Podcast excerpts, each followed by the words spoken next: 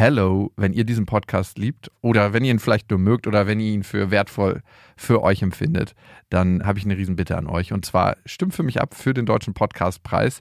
Der Jakobsweg ist nämlich in der Kategorie bester Ratgeber drin. Und das ist ein Publikumspreis. Das heißt, da brauche ich euren Support. Ihr würdet mir einen Riesengefallen tun, wenn ihr euch die drei Minuten Zeit nehmt, mal kurz im Internet vorbeischaut unter deutscher-podcastpreis.de und da findet ihr eben den Jakobsweg und einmal eure Stimme da lasst. Die Infos findet ihr auch nochmal in den Shownotes. Vielen Dank an euch und viel Spaß mit der Folge. Er wollte mich nicht, als ich wirklich für ihn da gewesen bin und als ich ihm geholfen habe, als es ihm ganz, ganz schlecht ging. Und eigentlich bis heute verstehe ich nicht, warum er mich denn jetzt plötzlich, also warum wir jetzt plötzlich eine Beziehung führen. Also wenn er das damals nicht wollte, warum denn jetzt? Jakobsweg. Das Fitnessstudio für die Seele.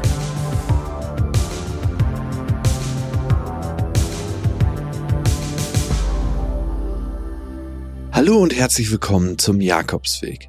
Es ist schon einige Wochen her seit dem letzten Coaching und seitdem haben mich viele eurer Mails erreicht. Unter anderem die von Julia. Julia ist frisch Mama geworden und ist glücklich, ein gesundes Kind zur Welt gebracht zu haben. Jetzt macht sie sich allerdings Sorgen um die Zukunft ihrer Partnerschaft. Mit der Fürsorge für das Kind kommt die Zweisamkeit zu kurz. Und Julia hat Angst, welche langfristigen Auswirkungen das auf ihre Beziehung haben wird. So ganz aus dem Nichts kommt die Sorge allerdings nicht, denn die beiden waren schon mal getrennt in der Vergangenheit. Jetzt wollen wir zusammen nochmal tiefer reingehen, woher die Ängste noch stammen und versuchen, einen Umgang mit ihnen zu finden. Wenn ihr in einer ähnlichen Situation steckt oder ein anderes Thema habt, das euch beschäftigt oder nicht loslassen will, und ihr habt Lust, mit mir im Podcast darüber zu sprechen, dann schreibt mir gerne mit dem Betreff Coaching an beste@bestefreundinnen.de oder auf Instagram an lukas.klaschinski. Hallo Julia, schön, dass du da bist. Hi. Wenn du mal so eine Skala aufmachen würdest von 1 bis 10. 1 ist überhaupt gar keine Beschäftigung mit dem Thema, das bedrückt dich überhaupt nicht. Bis 10 es rumort die ganze Zeit in deinem Kopf, es bedrückt dich sehr. Wo würdest du sagen, liegt das Thema, was wir heute besprechen? Schon so bei einer 7, würde ich sagen. Mhm. Also es ist schon einfach immer präsent, weil es natürlich Alltag ist. Also, also es begleitet dich ständig. Genau, ja. Magst du mal ein bisschen einsteigen, worüber du heute reden möchtest, was dich bedrückt? Ja, gerne. Ich bin vor gut fünf Monaten Mama geworden, das erste Mal. Und das ist ja sowieso irgendwie so eine aufregende Zeit. Und ich habe mir in der Schwangerschaft schon sehr viele Gedanken gemacht, wie das sein wird, Mama zu sein. Und jetzt bin ich Mama seit fünf Monaten und äh, danke. Und ich merke, dass diese Gedanken, die ich mir gemacht habe vorher, zum Teil wahr geworden sind und zum Teil irgendwie ist es noch anstrengender und schlimmer, als ich gedacht habe. Mhm, mhm. Natürlich ist es auch total schön, Mama zu sein und es gibt einem ganz viel, aber ja, es ist halt auch anstrengend und es bleibt so viel auf der Strecke. Also man selbst als Frau bleibt irgendwie auf der Strecke. Die Partnerschaft leidet total äh, darunter, dass da mehr plötzlich so ein kleines Lebewesen ist, was Aufmerksamkeit braucht. Und ja, das ist das Thema. Mhm. Okay. Und wenn du einen Wunsch hättest an unser Gespräch heute, was wäre der? Ein Tipp, wie wir als Partner uns nicht verlieren können. Also das ist auch was, was gerade aktuell bei euch ist, dass ihr euch ein bisschen auseinander bewegt und das möchtest du verändern? Richtig, also auseinandergelebt in dem Sinne, dass wir relativ gut funktionieren als mhm. Eltern. Also wir haben gute Gespräche, wir finden gute Einigungen, wir haben Lösungsansätze für alles Mögliche, das schon. Aber die Partnerschaft bleibt halt auf der Strecke. Und das macht mir persönlich einfach Angst. Mhm. Beschreib mir das mal genauer, was du damit meinst, die Partnerschaft bleibt auf der Strecke und wie äußert sich das ganz konkret? Also die ersten drei Monate war es so, dass mein Partner auf dem Sofa geschlafen hat. Einfach weil es für uns beide, wir mussten uns daran gewöhnen, dass das Baby auch noch mit im Bett schläft. Da haben wir uns für entschieden, das ist das Einfachste. Aber dann haben wir irgendwie in zwei getrennten Räumen geschlafen. So, das war schon mal das Erste, dass wir nicht mehr kuschelnd eingeschlafen sind. Jetzt ist es so, dass er zwar wieder mit bei uns schläft, aber meistens liegt das Baby dazwischen. So, also das heißt, auch da ist man ein bisschen getrennt voneinander. Und die Abende sind häufig so, dass wir ja auch getrennt voneinander sind. Ne? Also er ist beispielsweise im Wohnzimmer oder in seinem Arbeitszimmer. Also er arbeitet auch sehr viel, muss ich sagen. Mhm. Und Wie viel ich, arbeitet er so? Was würdest du sagen am Tag? Ja, schon so zehn Stunden. Mhm. Ja. Und das ist wahrscheinlich auch manchmal ganz schön K.O. von der Arbeit, ne? Ja, definitiv. Also er versucht dann, mich so gut zu unterstützen, wie es geht. Als Mama, also in meiner Arbeit als Mutter da mhm. sein, aber ja auch am Wochenende. Also sonntags abends sitzt er schon da und bereitet halt die Woche vor. Mhm. Und das ist ja eigentlich normal, dass er dann auch arbeitet. Er ist so ein kleiner Workaholic, würde ich sagen. Das macht es natürlich nicht einfacher. Also es war okay, bevor dann das Baby da war, aber das nimmt mir auch viel Raum ein. Und ja, so ist es einfach so, dass ich oft das Gefühl habe, dass wir ein bisschen aneinander vorbeileben. Mhm. Okay. Und was sagt er dazu, wenn du ihn darauf ansprichst, falls ihr darüber Gespräche führt? Er stimmt mir schon zu, aber er findet es, glaube ich, nicht so schlimm wie ich. Also er sagt halt, er ist sowieso eher ein positiver Mensch und ich bin eher so ein negativ denkender Mensch vielleicht. Also ich denke immer, um Gottes Willen, was passiert denn, wenn das jetzt so weitergeht? Und er sagt dann halt, ja, also das ist gerade eine Phase und es wird auf jeden Fall besser. Mhm. Und was total gut ist eigentlich, dass er so denkt. Aber ich kann es nicht so von ihm übernehmen, diese Denkweise. Und deswegen hat er da, glaube ich, nicht so das Bedürfnis, gerade irgendwie viel daran zu ändern. Also er hat eigentlich keinen Leidensdruck, ne? Er hat überhaupt keine Motivation, die Situation zu verändern, weil er sagt, okay, das ist ein natürlicher Prozess nach der Schwangerschaft, dass man sich ein bisschen anders äh, orientiert und das wird schon wieder.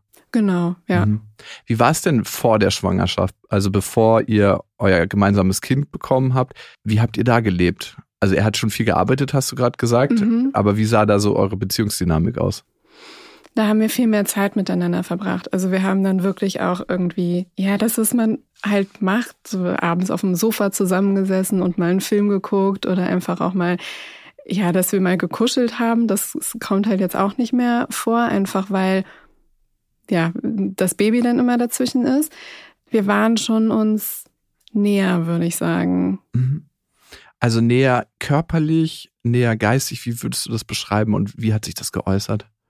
Körperlich näher, mhm. würde ich sagen. Ähm, Ihr habt auch wahrscheinlich mehr miteinander geschlafen, oder? Ja, auf jeden Fall. Und das also, fällt jetzt ein bisschen weg? Seitdem das Baby da ist, komplett. Okay. Ja. Das ist auch eine Sache, die du vermisst. Auf jeden Fall. Also es gehört ja irgendwie dazu. Ja. Wobei ich es am Anfang schlimmer fand als jetzt. Also weil ich mittlerweile einfach nach fünf Monaten so ausgelaugt bin, dass ich, dass ich irgendwie auch dann schlafen gehe und mir ja, okay. Also es ist das, äh, war am Anfang war ich noch fitter, hatte ich noch mehr Kraft als jetzt. Aber genau das macht mir dann auch irgendwie gleichzeitig wieder Angst. Also auf der einen Seite ist das so, ja, okay, dann ist es jetzt so, ich fange an, das zu akzeptieren. Mhm. Und dann denke ich mir, aber wenn ich das jetzt akzeptiere, dann gebe ich ja quasi auf. Also dann ist es ja schon wieder, dann, ja, dann wird es ja auch nie besser werden, wenn nicht wenigstens einer daran arbeitet. Ne? Achso, okay, Beziehungsarbeit? Schon. Mhm ist erstmal nur eine Frage. Ne? Das ist ja mhm. eine interessante Sache, an die du da glaubst. Also würde ich auch vielleicht in Teilen so unterschreiben. Beziehung ist, Arbeit ist vielleicht ein großes Wort, aber Beziehung ist auf jeden Fall immer wieder aufeinander zugehen, schauen, wo man steht, gucken, was man für den anderen tun kann. Und manche würden das als Arbeit beschreiben. Und andere würden sagen, das ist einfach Teil des Commitments, was ich eingehe. Und das ist eher was, was wir machen. Ne? Sie würden das jetzt nicht als Arbeit klassifizieren. Mhm. Weil Arbeit kann ja auch ganz schön belastend sein, ne? Ja, das stimmt. Ja. Okay. Das ist erstmal so eine Bestandsaufnahme und du machst dir Sorgen jetzt, dass es auseinandergeht, wenn du nicht aktiv was dafür tust. Also wenn du den Zustand, wie er jetzt ist, akzeptieren würdest, sagst, okay, das ist jetzt einfach so, das ist auch ganz natürlich. Wenn wir mal auf die Studienlage gucken, ne, muss man auch sagen, dass Paare sich eher erstmal in den ersten Monaten ein bisschen auseinanderleben. Es ist nicht so, dass da irgendwie ein Wunder nur entsteht und alle glücklich um dieses Wunder herumstehen und sich die Hände daran wärmen, sondern es ist eben auch so, dass es eine Menge Stress bedeutet, gerade für die Frau, dass eine komplett Veränderung für das eigene Leben ist. Und das sagen auch die Statistiken. Ne? Also das, wo ihr gerade drin seid, ist erstmal aus der psychologischen Perspektive sehr, sehr natürlich. Das geht ganz, ganz vielen Menschen so. Nur nicht alle reden darüber. Gefühlt redet niemand darüber. Mhm. Also zumindest in meinem Bekannten- oder Freundeskreis habe ich jetzt niemanden, der sagt, boah, irgendwie bleibt die Partnerschaft total auf der Strecke. Das ist, als wäre das so ein Tabuthema. Mhm. Ja. Und ich glaube, das macht es auch halt noch schwieriger. Also weil es geht immer nur um das Kind und wie mache ich jetzt mit dem Baby alles richtig und bedürfnisorientierte Erziehung und was es da alles gibt, diese ganzen Worte, die einem so um den Kopf geworfen werden. Und oft denke ich, was ist denn mit meinen Bedürfnissen oder mhm. mit den Bedürfnissen meiner Partnerschaft? Also da, da redet irgendwie keiner rüber. Und mhm. das macht es natürlich auch noch schwerer. Also für mich. Mhm. Ja, kann ich total gut verstehen. Und dann kommt so eine Sorgenspirale eigentlich oftmals bei dir, ne? dass du dir dann darüber Gedanken machst und dann in die Zukunft guckst und dann schaust, oh, wie könnte sich das entwickeln, in welche Richtung oder wie läuft das ab in deinem Kopf? Was passiert da? ich kriege dann super schnell Verlustängste. Mhm. Also ich denke mir dann so, ja, okay, wir funktionieren total gut als Eltern. Und jetzt gerade ist es zwar eine Ausnahmesituation, aber was ist, wenn das nicht besser wird und wie geht's dann weiter? Und dann, ja, habe ich halt ganz viel mit Verlustängsten zu kämpfen. Das heißt, was geht da in deinem Kopf vor? Was denkst du dann oder was fühlst du dann? Denn dass wenn wir, also wenn das Baby mal nicht mehr das Baby ist und vielleicht nicht mehr so, so viel Aufmerksamkeit ist vielleicht das falsche Wort, aber einfach so viel von uns beiden braucht und wir dieses Eltern, also das so Eltern sein, nicht mehr so Eltern sein müssen, wie wir ähm, es gerade sind. Was bleibt dann noch? Mhm. Und warum müssen wir dann noch zusammen sein? Also das ist also, dass das Einzige, was euch jetzt gerade zusammenhält, so ein Stück weit das Baby ist. Und wenn das dann nicht mehr ist und das Kind nicht mehr so viel Fürsorge braucht, dass eigentlich das Band zwischen euch nicht mehr besteht. Ja.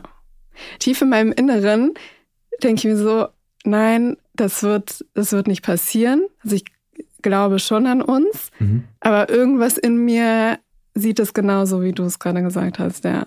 Und das tief in deinem Inneren, was es eben auch genauso sieht, wie ich es gerade gesagt habe, ne? dass es eigentlich dann auseinandergeht, dass du die Beziehung verlierst. Kennst du das irgendwoher? Ja, also ich weiß nicht, ob es daran liegt, dass meine Eltern sich getrennt haben. Ich weiß nicht, ob es daran liegt, dass wir eine holprige Vergangenheit haben. Also wir einfach schon mal ja getrennt waren und da auch eine andere Partnerin war zwischenzeitlich. Wahrscheinlich so eine, eine Mischung aus, aus beidem, kann mhm. ich mir vorstellen. Also ich glaube, viel liegt auch daran, dass wir einfach eine holprige Vergangenheit haben. Ja, okay. Vielleicht eine Sache über die Art und Weise, wie wir in die Zukunft gucken. Ne? Unser Gehirn oder wir schauen immer in die Zukunft durch die Brille unserer Vergangenheit. Das heißt, wir machen immer Vorannahmen für das, was in der Zukunft passiert, bezogen auf das, was wir in der Vergangenheit erlebt haben. Und das ist das Schwierige. Das heißt, wir sehen die Realität nie, wie sie ist, sondern gucken immer mit dieser Brille aus der Vergangenheit. Und deswegen sehen wir immer ein bisschen verschobenes Modell. Und darum ist es ganz, ganz interessant, sich anzugucken, welche Erfahrungen hast du bisher gemacht und welche Vorannahmen machst du dann für die Zukunft. Und ich würde gern erstmal auf die Trennung von deinen Eltern eingehen. Wie alt warst du da? 13. 13. Und wie ist das zustande gekommen und wie hast du das damals erlebt als Kind? Ich habe mich verantwortlich gefühlt, nicht für die Trennung, sondern dafür, dass es den beiden und dem Rest der Familie gut geht. Mhm. Also emotional, dass du für die Sorge trägst. Genau, ja. Und ich weiß noch damals, als meine Mutter mir das erzählt hat und ich eigentlich schon damit gerechnet hatte. Also meine Eltern haben sich nie gestritten, aber man hat schon so ein ja irgendwas gemerkt einfach. Und deswegen hatte mich das nicht erschrocken, als meine Mutter mir das erzählt hat. Und mein erster Gedanke war, okay, gut, weil meine Mutter auch sehr äh, geweint hat, als sie mir das erzählt hat. Und es tut mir so leid und es geht aber nicht mehr und diese ganzen Sachen, die man dann hört. Und dann war mein erster Impuls, okay, jetzt musst du halt stark sein. Und dann war das erst so anderthalb, zwei Jahre später, dass ich wirklich doll geweint habe und dann so gedacht habe, okay, jetzt ist alles, alles eigentlich geklärt. Wir wissen jetzt, wo meine Mutter wohnt. Wir wissen, wo mein Vater wohnt. Wir wissen, dass wir Geschwister zusammenbleiben und all diese ganzen Sachen. Und dann war das so, okay, war schon irgendwie scheiße. Und das mitten in deiner Pubertät, ne? Ja. Wo du eigentlich dich selber finden musstest. Ja. Hast du dich so verantwortlich für alle gefühlt? Weißt du noch, was du gemacht hast dann, dass du irgendwie das alles in die richtigen Bahnen lenkst? Ich habe wirklich mich hingesetzt an einen Tisch mit meiner Mutter und mit meinem Vater und habe gesagt, wir reden jetzt. Also es kann ja nicht sein, dass ihr hier nur streitet. Wir finden hier jetzt eine Lösung. Und dann habe ich da gesessen und gesagt, bitte redet jetzt mal miteinander. Mhm. Also solche Sachen. Ah, mit ja. 13 Jahren. Mhm. Wie empfindest du das, wenn du heute auf dein 13-jähriges Ich als erwachsene Frau guckst? Also als Mädchen, was du ja damals noch warst? Ach, schwer zu sagen. Also auf der einen Seite, vielleicht finde ich, dass es schon, dass ich weiter war, als ich mit, als andere Mädchen mit 13 vielleicht sind. Also ich fand das irgendwie stark. Aber auf der anderen Seite würde ich mir heute sagen, das ist überhaupt nicht dein Ding. Also das ist nicht deine Verantwortung. Dieses Weitersein, als du eigentlich warst, ne, dieses Verantwortung übernehmen für deine Eltern, gab es das davor schon mal oder hat sich das dann entwickelt in der Trennung? Weil das ist ja eine Rolle, in die du dann reingerutscht bist oder der du dich angenommen hast, ne? wo du gesagt hast, okay, ich regel das jetzt hier, ihr kommt alle nicht klar, ich segel jetzt hier das Schiff durch den Sturm. Ich kann mich nicht erinnern, dass es das vorher gegeben hat.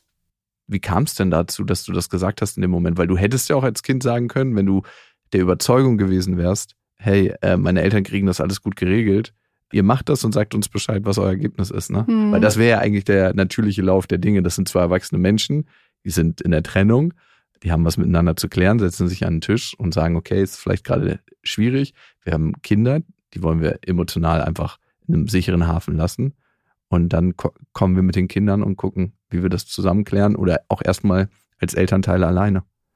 Ich weiß nicht, was als erstes passiert ist. Also ob, ob ich als erstes das Signal gegeben habe, ich bin stark und übernehme jetzt Verantwortung oder ob ich das machen musste, weil, also es gab zum Beispiel eine Situation, wo mein Vater äh, zu mir ins Zimmer gekommen ist und bitterlich geweint hat, also wirklich in meinem Arm gelegen hat und geweint hat und gesagt hat, sag deiner äh, Mutter, sie soll zu mir zurückkommen.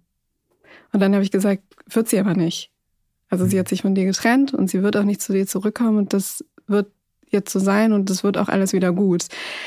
Also ich weiß nicht, ob er das gemacht hat, eben weil er das Gefühl hatte, ich komme damit besonders gut klar und er kann jetzt irgendwie zu mir kommen oder ob ich in dem Moment halt da sein musste. Weißt du, wie ich das meine? Mhm. Obwohl du selber damit eigentlich auch zu tun hattest mit der Situation, ne? Ja, klar. Also als 13-Jährige ist es natürlich ja schon schwer, wenn die Eltern sich trennen. Und dann, ich habe halt einen jüngeren Bruder auch noch, der war elf. Und der wurde komplett rausgehalten. Eine ältere Schwester, die ist fünf Jahre älter. Sie hat sich komplett rausgehalten. Also sie war so, damit habe ich nichts zu tun. Und ja, irgendwie steckt dich dann da drin. Und wenn du jetzt mal dich so einfühlst in die Situation von früher, wie ging es dir denn emotional damit? Oh, das ist schwer zu beantworten für mich. Ich glaube, es ging mir immer okay. Aber wie ich eben gesagt habe, das hat ja so anderthalb Jahre gedauert. Und ich glaube, dann habe ich erst gemerkt, wie belastend das eigentlich war. Also du hast dich anderthalb Jahre zusammengerissen, um die Sache zu klären, um dich dann erst um dich selber zu kümmern und Luft zu holen und das alles rauszulassen. Und davor hast du dich hinten angestellt bei dir ja. selber. Ja. Ah.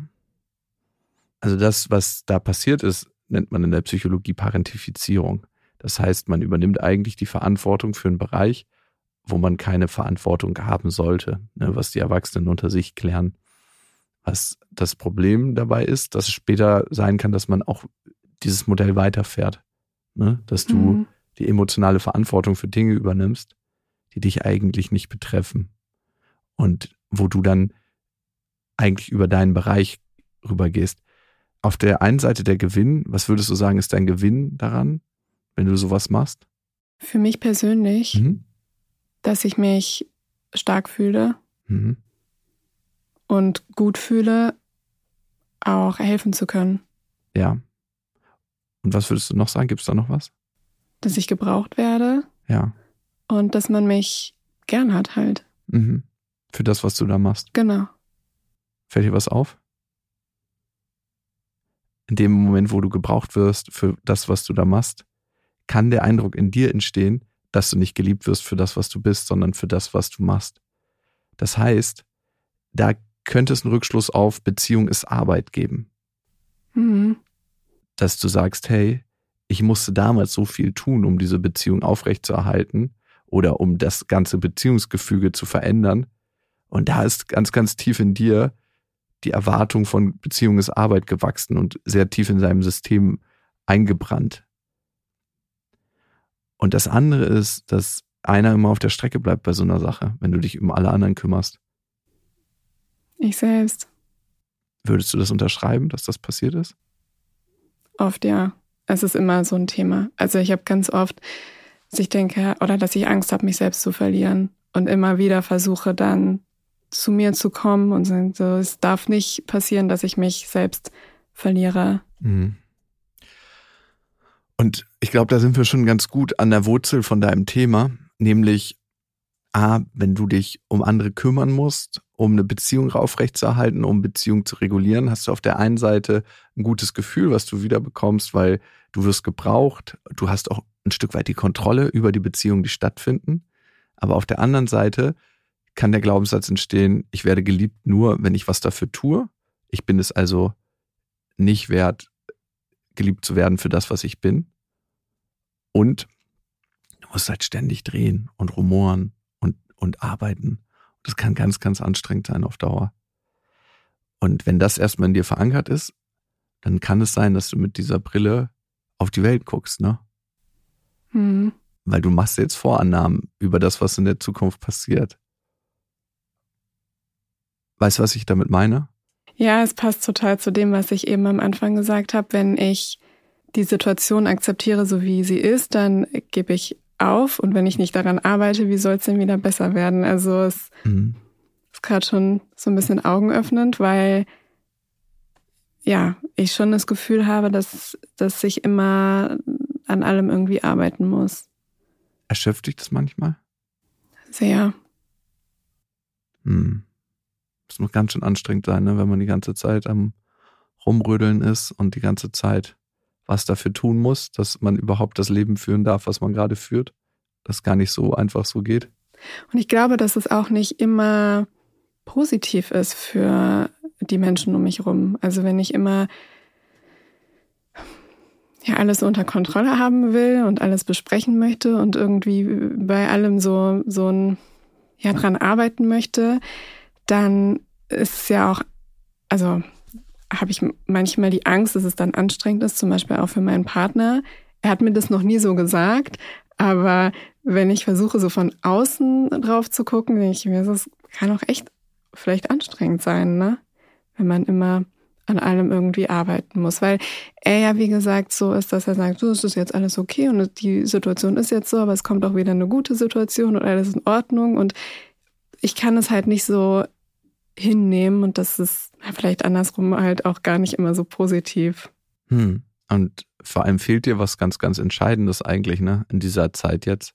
Also in dem Moment, wo ich immer die Kontrolle haben will, in dem Moment, wo ich immer die Arbeit reinstecke und damit auch so die Prozesse unter meiner Fuchtel habe ne, und sage, wir müssen über alles reden, wenn es auch manchmal gar nichts zu besprechen gibt, ne? Was fehlt dir da? Zeit. Zeit auf jeden Fall, Energie. Energie, ja. Und Vertrauen. Ja. Vertrauen, dass einfach alles so in Ordnung ist und dass es so ist, wie dein Partner dir das gerade spiegelt, weil mehr kannst du eigentlich nicht tun, wenn er dir das sagt und du das erfragt hast, dann ist eigentlich alles getan, ne? Also, und trotzdem ist dein Kopf so, hm, ich glaube ihm das nicht ganz so richtig, oder? Absolut. Also 100% ich glaube ihm das nicht. Okay. Und dann lass uns nochmal die Schleife ziehen zu eurer Partnerschaft. Und da gibt es ja auch was, wo du sagst, einmal gibt es in deiner Kindheit was, was dein Weltbild geprägt hat und einmal was in eurer Partnerschaft, dass du sagst, hm, vielleicht sagt er mir da nicht ganz die Wahrheit. Mhm. Ja, es war nicht immer ganz einfach zwischen uns. Wir haben uns kennengelernt, da hatte er einen schweren Schicksalsschlag Und auch da bin ich wieder in diese Situation gerutscht, für jemanden da zu sein. Also das ist eigentlich nicht mein Thema gewesen, aber ich habe versucht, da zu sein für ihn und kennst du ja auch schon. Ja. Kannst du auch ganz gut, fühlst du dich wahrscheinlich wohl. Ja. Mhm. Und habe gedacht so, also ich habe mich richtig verantwortlich gefühlt auch. Für, für ihn, den du ja. gerade kennengelernt hast. Ja. Emotional. Mhm. Okay. So, dass es ihm gut geht und dass er das übersteht und dass er irgendwie diesen Schicksalsschlag einfach gut wegstecken kann und habe das ja auch mitbekommen, einfach wie es ihm nicht gut geht und habe dann eigentlich war er so mein kompletter Fokus. Eigentlich ging es nur noch um ihn. Also geht es ihm gut und gar nicht mehr um mich. Und da habe ich mich tatsächlich sehr verloren in der Situation. Das muss ich sagen. Also es war wirklich so, es gab eigentlich nur noch irgendwie ihn und das ist ja auch nicht gesund. Ne? Mhm. Und dann, als es ihm langsam wieder besser ging und ich dachte, super, jetzt kann es ja bergauf gehen, hat er das mit uns halt beendet und hat eine andere Frau kennengelernt. Und das hat mir richtig arg doll den Boden unter den Füßen weggezogen. Einfach weil er ja so der Mittelpunkt meines Lebens geworden ist. Also beziehungsweise nicht er, sondern eigentlich fast viel mehr seine Probleme mhm. und die zu lösen. Und dann war er plötzlich weg. Also er hat dann auch eine Therapie angefangen und es wurde langsam besser und ich habe so ein bisschen Hoffnung geschöpft, dass es jetzt auch mit uns irgendwie wieder stabiler wird. Wurde es aber halt nicht. Und das hat mir arg den Boden unter den Füßen weggezogen. Also es war wirklich eine ganz, ganz, ganz schwere, schlimme Zeit für mich. War er da transparent mit dir, dass er eine andere Frau gerade kennenlernt und dass er eigentlich die Beziehung nicht mehr will? Nein. Also du hast das rausgefunden? Ja. Wie hast du es rausgefunden? Weil ich ihn halt kenne und ich das gemerkt habe. Und dann habe ich ihn gefragt und er hat irgendwas erzählt und dann habe ich irgendwann gesagt, so jetzt hör bitte auf zu lügen. Und dann irgendwann war, ja, okay, gut. Ich habe jemanden kennengelernt. So bestimmt schon seit ein paar Wochen. Aber du hast es nicht gesagt. Und der hatte auch schon was mit der zu der Zeit? Gehe ich davon aus, ja. Hast du nicht weiter nachgefragt? Das hat mir irgendwie gereicht als Antwort. Hm. Muss auch nicht sein, ne? Also ja. es ist schon so sehr viel Zerstörung angerichtet worden wahrscheinlich ne, in dem Moment.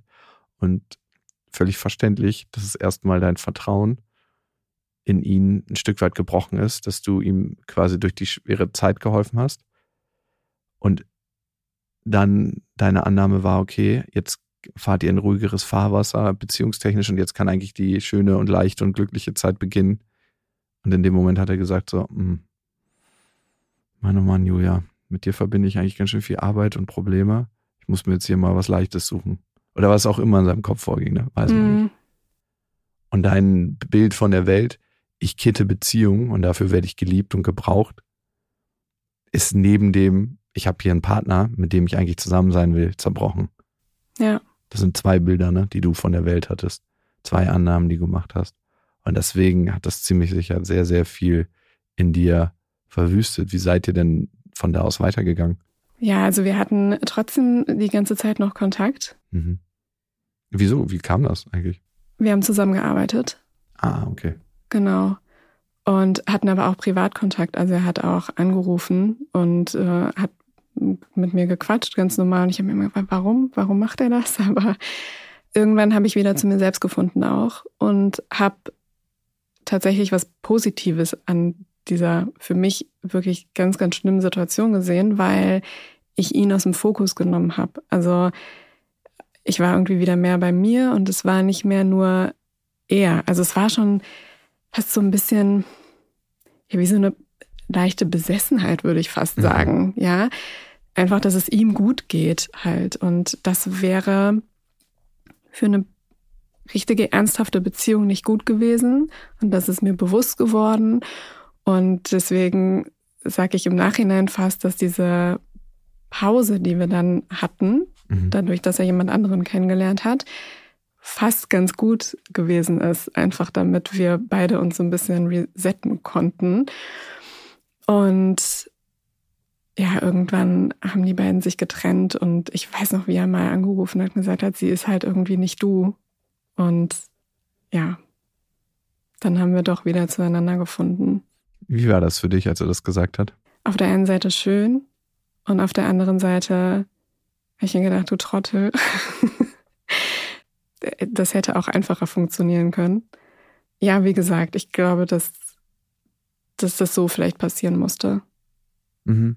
Also es war so ein Mischgefühl aus, du kannst mich mal und das hättest du vielleicht auch schon früher feststellen können und Mhm. auch vielleicht eine Wut? Oder gab es gar keine Wut in dir? Nee.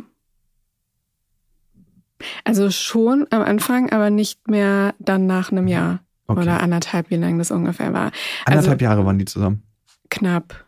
Also nicht ganz, aber Also eine Verliebtheitsperiode, könnte man sagen. Äh, Richtig, ja, ja. Also vielleicht war es auch noch nicht mal ein Jahr, aber bis wir dann wieder angefangen haben, uns aktiv zu treffen, war es so ungefähr ein Jahr, anderthalb. Wie habt ihr beide das dann aufgearbeitet? Leider gar nicht. Es war so erst zurück und alles beim Alten. Mehr oder weniger. Also es war, wir haben dann ganz langsam angefangen, uns wieder zu treffen und sind irgendwie mal auf den Kaffee gegangen und ne, also es war dann schon ganz langsam. Aber wir haben leider nie wirklich intensiv darüber geredet, was mich auch stört. Mhm. weil ich das, glaube ich, aufarbeiten müsste. Aber für ihn ist es halt okay.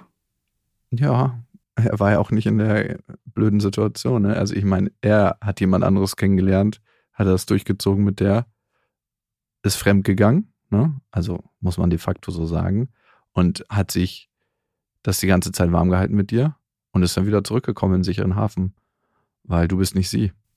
Oder Ja. was auch immer der, die, die Tore wieder geöffnet hat. Ne? Und klar ist es für ihn vielleicht so ein Ding, so park ich mal, das ist mit unangenehmen Gefühlen verbunden. Aber für dich ist es ja noch ein Unsicherheitsfaktor wie so ein Stachel. Ja, absolut. Also vor allem träume ich tatsächlich auch oft davon. Also auch immer noch. Jetzt seit ein paar Wochen nicht, aber es ist jetzt noch nicht so lange her, dass ich davon träume. Und ich erzähle ihm das ja auch. Und dann sagt er so, ach du und deine Träume. Ja, also es gibt zwei Komponenten, wo ich immer raufgucken würde. Das eine ist, wenn sowas stattgefunden hat, man das aufbereitet hat und auch zusammen ne, bearbeitet hat, dann muss das Thema irgendwann mal ruhen, weil man sonst nicht weiter eigentlich eine gesunde, vernünftige Partnerschaft führen kann. Also irgendwann muss man sich entscheiden, will man dem anderen vertrauen oder nicht. Wenn das Ganze nicht passiert ist, dann ist es so, als ob die ganze Zeit jemand an der Wunde poolt und diese offene Wunde da ist. Und man das eigentlich nie so richtig heilen lassen kann. Und wenn dann das passiert, dass du damit immer noch beschäftigt bist und der das so ein bisschen abtut, dann vergrößert das die Wunde oder reißt die Wunde ja ein Stück weit immer wieder auf. Ja, Also du fühlst dich ja eigentlich nicht ernst genommen, ne? Definitiv, ja. Ja. Und Träume, sagen wir in der Psychologie, ist Psychotherapie im Schlaf. Das heißt, dein, dein ganzes System äh, verarbeitet das, was du da erlebt hast. Und wenn das immer noch aktiv und präsent ist, kann es gut möglich sein, dass es noch nicht so wirklich bei dir verarbeitet ist. So wie du es brauchst, um damit in Ordnung zu sein. Ja, Okay. Also ich habe jetzt ein bisschen besseres Bild von dem, was dich beschäftigt und warum du diese Gedankenschleifen ziehst. Es sind Gedankenschleifen, die dich dann auch beschäftigen, ne? schon ja. Nimmst du mich mal in eins, zwei mit, was so, so täglich so in dir hochkommt oder vielleicht auch wöchentlich? Was sind das für Gedanken? Und wann kommen die auf? Also Gedanken, die ich habe, ist zum Beispiel sowas wie, er wollte mich nicht, als ich wirklich für ihn da gewesen bin und als ich ihm geholfen habe, als es ihm ganz, ganz schlecht ging. Und eigentlich bis heute, wobei wir jetzt schon lange zusammen sind, verstehe ich nicht, warum er mich denn jetzt plötzlich, also warum wir jetzt plötzlich eine Beziehung führen. Mhm. Also wenn er das damals nicht wollte, warum denn jetzt? Und seitdem das Baby da ist, sage ich mir sogar, vielleicht ja auch nur wegen dem Baby. Ja, dass er dich gar nicht meint, sondern dich als Mutter jetzt braucht, um das Kind Genau. zu versorgen. Genau. Also Mhm. vielleicht ja auch nur, weil ich schwanger geworden bin. Also vielleicht wäre ich nicht schwanger geworden, wäre das ja schon längst wieder vorbei. Also du bist gar nicht liebenswert, so wie du bist. Ja, Hm. Und das sitzt ganz schön tief in dir, ne? schon ja. Und dann, dann ist es ja so, dass die Partnerschaft gerade auch noch durch das Baby einfach so ein bisschen in den Hintergrund rückt und das macht die Unsicherheit ja nur noch größer. Weil du jetzt gerade gar nicht so viel tun kannst für die Partnerschaft, ne? Richtig. Du kannst gar nicht arbeiten, so wie du das sonst Nee. gerne machst, ne? Das ist natürlich nicht so gut, wenn du gar nicht arbeiten kannst für die Partnerschaft im Moment. Ich arbeite halt nur fürs Baby. Dann arbeitest du da für die Babybeziehung. Genau. Die ist gut. Mhm. Ich sag das mit so einem lächelnden Auge, obwohl das Thema dich natürlich sehr belastet und sehr, sehr schmerzhaft für dich ist, ne?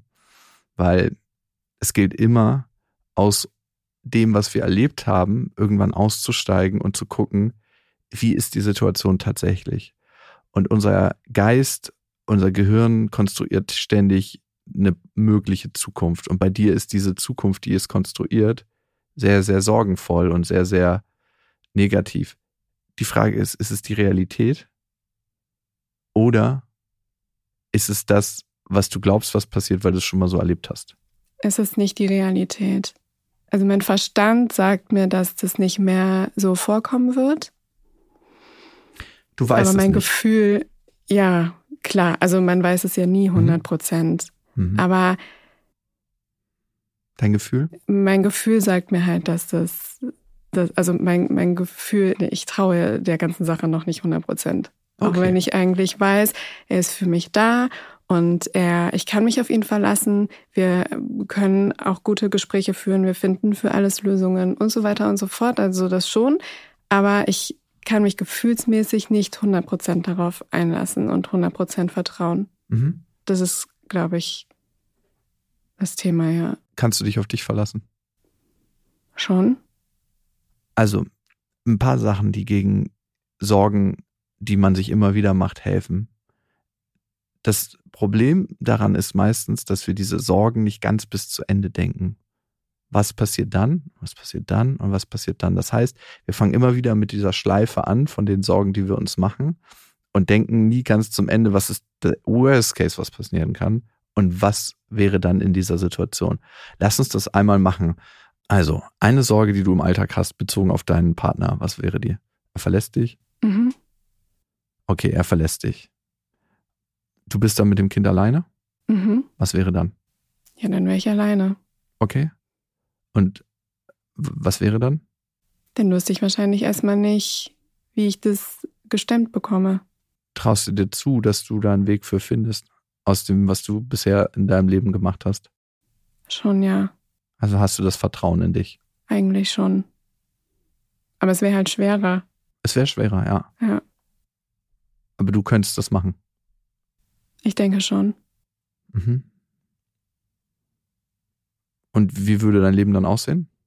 Wahrscheinlich würde ich Berlin verlassen Mhm. und in Richtung meiner Familie ziehen und einfach mir familiäre Unterstützung holen, damit ich halt nicht komplett alleine bin. Also nur, dass wir den Gedanken einmal zu Ende gedacht haben. Und du weißt, da gibt es eine sichere Basis, wo du auf dich wartest und wo du auf dich vertrauen kannst, dass am Ende, wenn kein anderer Mensch mehr da ist, dass du auf dich zählen kannst. Und das kann manchmal schon den Gedanken helfen, nicht mehr so aufzutauchen.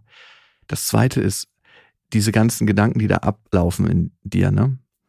Man könnte sagen, das sind Gedanken, aber es bist nicht du. Das heißt, das ist dein Abbild, was du hast von dem, wie es passieren könnte und das rumort den ganzen Tag in dir. Aber du weißt gar nicht, ob es wirklich die Zukunft ist für euch.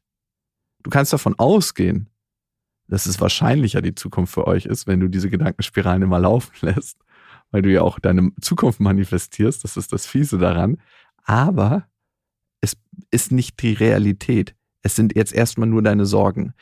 Und was mir ganz, ganz doll hilft, ist, das zu bemerken, hey, da läuft wieder mein Best-of-Film an Sorgen. Ah, okay, cool. Da läuft wieder, der wird mich verlassen. Und dann kommt der Trailer von, er ist nur noch zusammen mit mir wegen dem Baby. Und wenn die nächste Frau auftaucht, mit der er ein Abenteuer erleben kann, also korrigiere mich, ne? Hm. Dann wird er vielleicht darauf anspringen und ich bin wieder da, um seine Sorgen zu bearbeiten. Dieser Best-of-Film, wenn du merkst, dass der läuft, meinst du, es besteht eine Möglichkeit, diese Gedanken erstmal zu beobachten? Ich weiß nicht wie, ehrlich gesagt.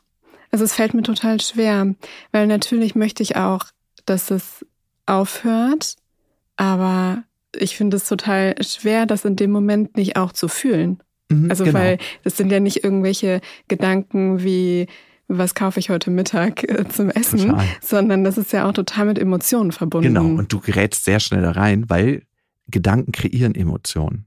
Ne? mhm. Also das ist so ein unbemerkter Mechanismus, der ganz, ganz schnell abläuft. Du denkst was und fühlst dann auch gleichzeitig was. Und deswegen ist es so eine Spirale, in die man reingerät. Du fühlst dich dann irgendwie schlecht und unangenehm und getrieben und minderwertig oder was auch immer dann aufkommt. Was kommen für die Gefühle auf in dir? Also das Gefühl, was mir als erstes einfällt, ist Unsicherheit. Unsicherheit. Mhm. Ja, Dass du dann merkst, hey, die rütteln ganz schön diese Gedanken an mir. ja, man bemerkt das ganz oft gar nicht bewusst, was da passiert. Aber häufig wird so eine Kaskade von Gefühlen eigentlich von einem Gedanken angestoßen. Und wenn du irgendwann merkst, aha, da läuft der Gedanke wieder. Hey, ähm, der wird mich verlassen, der wird mich betrügen, der ist nur mit mir zusammen, weil wir das Kind zusammen haben, dass du dann bewusst Abstand nimmst. Und bewusst Abstand nehmen heißt, einmal richtig für dich verbalisieren innerlich, aha, hier läuft wieder mein Best-of-Film an negativen Gedanken. Danke, dass ihr da seid, weil die haben ja auch eine Funktion. mhm. Die wollen dich vorbereiten auf eine mögliche Enttäuschung, die in der Zukunft auf dich warten kann. Äh, Diese ist dein Puffer quasi. Lieber ein bisschen enttäuscht leben, als dann später zu hart zu fallen. Weil wenn du jetzt glauben würdest, hier ist alles in Ordnung und ganz, ganz schön und den Moment so richtig genießen würdest, dass du jetzt Mama bist und dass du gesund bist und dass es dir gut geht und dass du in einer schönen Gegend wohnst und dass du einen Partner an deiner Seite hast. Das wäre eine ziemliche Fallhöhe. Mhm. Da auf den Berliner Asphalt zu fallen, Halleluja, das tut weh. Dafür sind die da, ne? Und wenn du das feststellen kannst, probier mal eine Sache und zwar, er wird mich betrügen. Sag das mal innerlich für dich. Oder sag's mal laut. Er wird mich betrügen. Und sag mal, ich habe den Gedanken, dass er mich betrügen wird. Ich habe den Gedanken, dass er mich betrügen wird. Merkst du, dass du ein bisschen. Fühlt sich anders an. Ja, ne? Ja, Und jetzt ein drittes, einen weiteren Schritt weggehen. Ich bemerke, dass ich den Gedanken habe, dass er mich betrügen wird. ich bemerke, dass ich den Gedanken habe, dass er mich betrügen wird. Er ist noch weiter weg. Ist krass, ne? Und Ja. merkst du, dass es emotional was anderes mit dir macht? Ja, weil er wird mich betrügen, ist ja so eine, so eine Tatsache einfach. Und die muss in dir ein Alarmsignal auslösen. Du bist gerade frisch Mama geworden, ne? Das muss in dir was auslösen. Ja, Aber ich bemerke, dass ich den Gedanken habe, dass er mich betrügen wird, ist, hier kommt mal wieder der Best-of-Film meiner ganzen negativen Vorannahmen. ja, Also Gedankenkino nenne ich das und einfach der Zuschauer sein, was einem da gef- gespiegelt wird. Ich habe das auch, ne? Also es ist halt auch jeder Mensch, ne? Unser Gehirn ist evolutionär so geprägt, dass wir das haben und dass wir damit auf die Welt gucken. Das ist einfach so. So funktionieren wir. Und das Entscheidende ist, das sind deine Gedanken, aber das bist nicht du. mhm. Und die Gedanken wollen auch erstmal was Gutes für dich. Aber es ist gut, wenn du zwischen diesen Gedanken und der Reaktion der emotionalen, die du darauf haben würdest, diesen ganz kleinen Raum, der dazwischen entsteht, wenn du das bemerkst, den betreten kannst. Mhm. Das ist eine Sache, die du für dich tun kannst. Und das braucht erstmal am Anfang so ein bisschen Aufmerksamkeit. Ne? Du hast ein Bewusstsein, mit dem du dich darauf lenken kannst. Erstmal musst du es wissen, dass es so ist. Und das andere ist Bewusstsein, mit dem du dich darauf lenken kannst. Und es fühlt sich ein bisschen unangenehm an am Anfang, weil man ständig so ein bisschen sich kontrolliert. Aha, was läuft da gerade wieder in meinem Kopf? Da wird irgendwie was aus meiner Prägung gezimmert und das soll eine Zukunft sein, die für mich entsteht. Bemerke ich. Ich bin da, Gedanken. Mhm. Das andere, was du auch machen kannst, das war jetzt die Zwiebelschicht von außen, reingehen in die Zwiebel und zu gucken, was ist eigentlich dein Kern, der da in dir wartet und was ist dein Bild über dich selber, ne? Und da hatten wir ja vorhin tief im Herzen glaubst du daran, dass du liebenswert bist für das, was du bist, ohne was dafür zu tun. Und das Ding ist immer, so wie wir uns selber sehen, so nehmen wir an, dass uns jeder andere Mensch da draußen sieht. Und wenn ich von mir selber glaube, nicht liebenswert zu sein, wie soll ich denn irgendwie glauben, dass jemand anderes das tun könnte? Ja, Und da gilt es dran zu arbeiten. Und manche sagen, das ist ein Knopfdruck. Und für andere ist es eine recht lange Reise, ne? mhm. wieder mehr zu dir zu kommen. Und du hast einen Ansatz gefunden. Du hast gesagt, du hast innerhalb der Trennung einen Moment gehabt, wo du dich mehr auf dich konzentriert hast. Was hast du da gemacht? Ich habe tatsächlich ganz viel reflektiert. Ich habe ganz viel Tagebuch geschrieben. Ich habe super viel darüber nachgedacht, was ist eigentlich passiert. Und habe einfach gemerkt, dass ja, dass es halt gut war, ne? also wie ich eben gesagt mhm. habe, dass ich mich selbst verloren habe und habe auch irgendwann beschlossen, dass das nicht mehr passieren wird, dass ich mich selbst verliere und habe ja einfach irgendwie durch Tagebuch schreiben und reflektieren und ja nachdenken, was passiert ist eigentlich, da rausgefunden. Machst du das heute noch, das Tagebuch schreiben? Hin und wieder, ja. Und das hat dir sehr gut getan? Mhm. Warum würdest du sagen, war das so schön für dich? Oder so heilsam? Weil ich finde, Tagebuchschreiben gibt einem die Möglichkeit, die Gedanken zu sortieren. Mhm. Und nicht einfach nur so, ich sag mal, bewusstlos dazu sitzen und äh, irgendwie immer das Gleiche zu denken, sondern auch zu verstehen, warum ich eigentlich was denke und das irgendwie zu sortieren. Mhm. Das hat mir geholfen. Ich habe auch ganz oft Briefe geschrieben, ohne sie jemals abzugeben, aber es hat mir einfach geholfen, aufzuschreiben, was ich gerne irgendwie sagen würde. Also diese, total, dieses Sortieren ist ganz, ganz wichtig. Und was macht es noch? Was würdest du sagen? Das bringt mich halt mehr zu mir selbst wieder, mhm. weil ich Verständnis für mich selbst dadurch bekommen habe weil du das mal siehst auf dem Papier, was genau. da eigentlich in dir vorgeht, sonst rumort es immer rum und so kriegst du Klarheit, aha, Struktur, was ja. geht da eigentlich? Ich habe auch ganz oft einfach, also praktisch so einen Text geschrieben und dann zwischendurch, ja, warum eigentlich? Und habe versucht irgendwie so zu verstehen, warum das denn jetzt so passiert ist. Das hat mir mehr Verständnis für mich selbst gegeben mhm. und dadurch einfach mich wieder mehr zu mir selbst gebracht auch. Ja, und es macht noch was, ne? was wir gerade besprochen haben. Mein Freund betrügt mich. Ich habe den Gedanken, dass mein Freund mich betrügt. Ich bemerke, dass ich den Gedanken habe, dass mein Freund mich betrügt. Es schafft einen Abstand zwischen dem Bewusstsein, was du bist, was die stimmt. Gedanken bemerkt, und deinen Gedanken. Ja, es stimmt.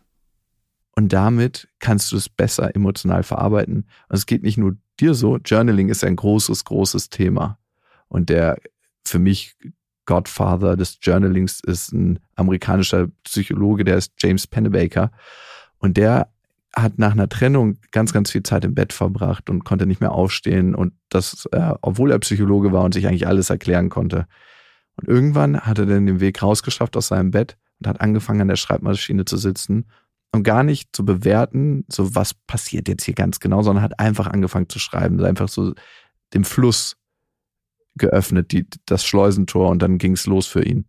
Und das hatte so heilsame Effekte für ihn, dass er seit den 90er Jahren daran forscht.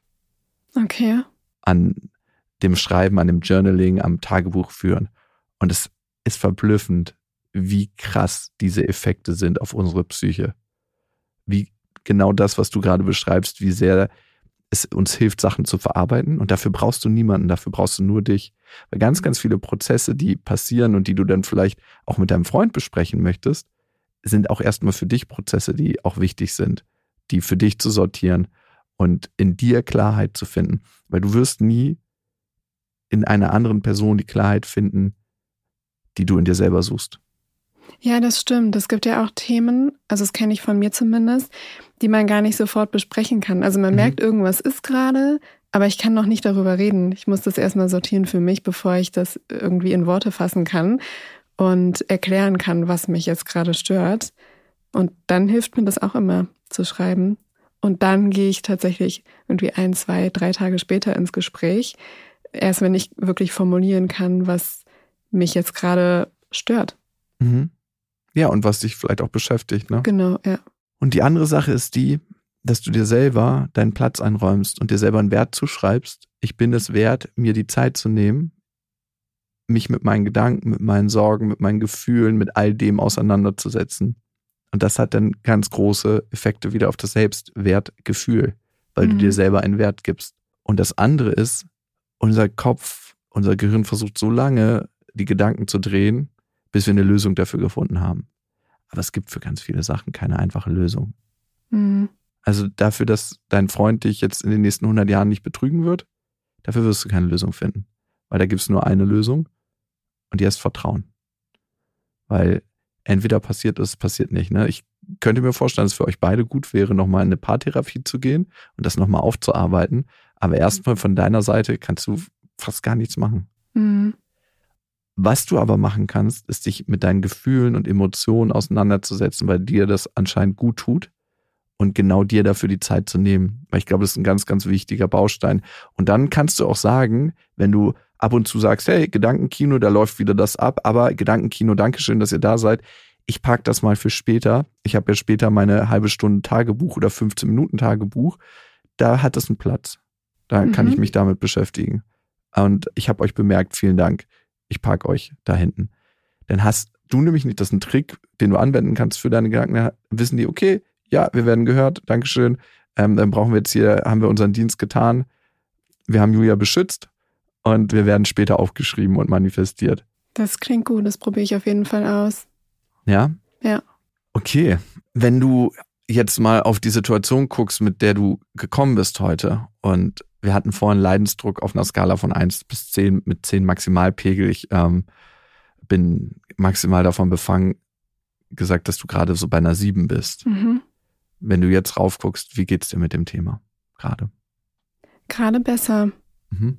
Also weil ich die Lösungsansätze oder die, die Ideen, wie ich irgendwie Abstand von den Gedanken nehmen kann, also emotionalen Abstand von meinen Gedanken nehmen kann, gut finde. Ich glaube auch, dass es funktionieren kann für mich. Und das gibt mir ja Positivität mit, auf jeden Fall. Mhm. Also ich glaube, dass das mir helfen kann. Was würdest du dem für eine Zahl geben, wenn du jetzt eine Zahl einfach so rauspoltern würdest? Ähm, irgendwas zwischen vier und fünf gerade. Das ist schön. Das ist gut zu hören. Also ist schon einfach ein bisschen besser gerade jetzt in dem Moment. Ja, Julia, dann danke ich dir für dein Vertrauen, dass wir hier danke, warst. dass ich da sein durfte. Klar. Und auch für deine Offenheit. Ne? Es ist ja auch ganz schön privat über die Sachen, über die du geredet hast. Ich glaube halt aber auch immer, und deswegen rede ich ja auch so privat über meine Themen, dass anderen Menschen auch hilft und dass andere Menschen immer was für sich selber daraus mitnehmen können. Ne? Man denkt manchmal so, wenn man die Leben der anderen sieht, bei allen anderen läuft's richtig glatt. Hm. Und irgendwie, warum haben die nicht die ganze, warum trete ich hier Scheiße und alle anderen können irgendwie sicher über die Berliner Straßen oder wo auch immer gleiten und verpassen die Hundehaufen. Aber äh, glaub mir mal, alle Menschen strugglen mit irgendwas. Ich habe mit so vielen Menschen zusammengearbeitet. Ich glaube halt, wir alle haben die Chance, einen guten Umgang damit zu finden. Und manchmal sind es so psychologische Werkzeuge, die wir uns einfach aneignen. Dadurch verändert sich unser Blick auf unser Leben. Und die gilt es zu integrieren und damit dann umzugehen und ein immer, immer schöneres Leben zu führen. Julia, vielleicht noch eine Sache zum Schluss. Hättest du Lust, mal in vier Wochen mir eine kleine Sprachnachricht zu schicken und sagen, wie das mit dem Tagebuch gelaufen ist, wenn du das irgendwie einpflegen kannst? Also ohne Stressen. Es soll jetzt nicht noch ein zusätzlicher Stress sein, dass du dir deine Zeit nimmst. Voll gerne. Ja, und Ja. mir sagst, wie es dir damit geht.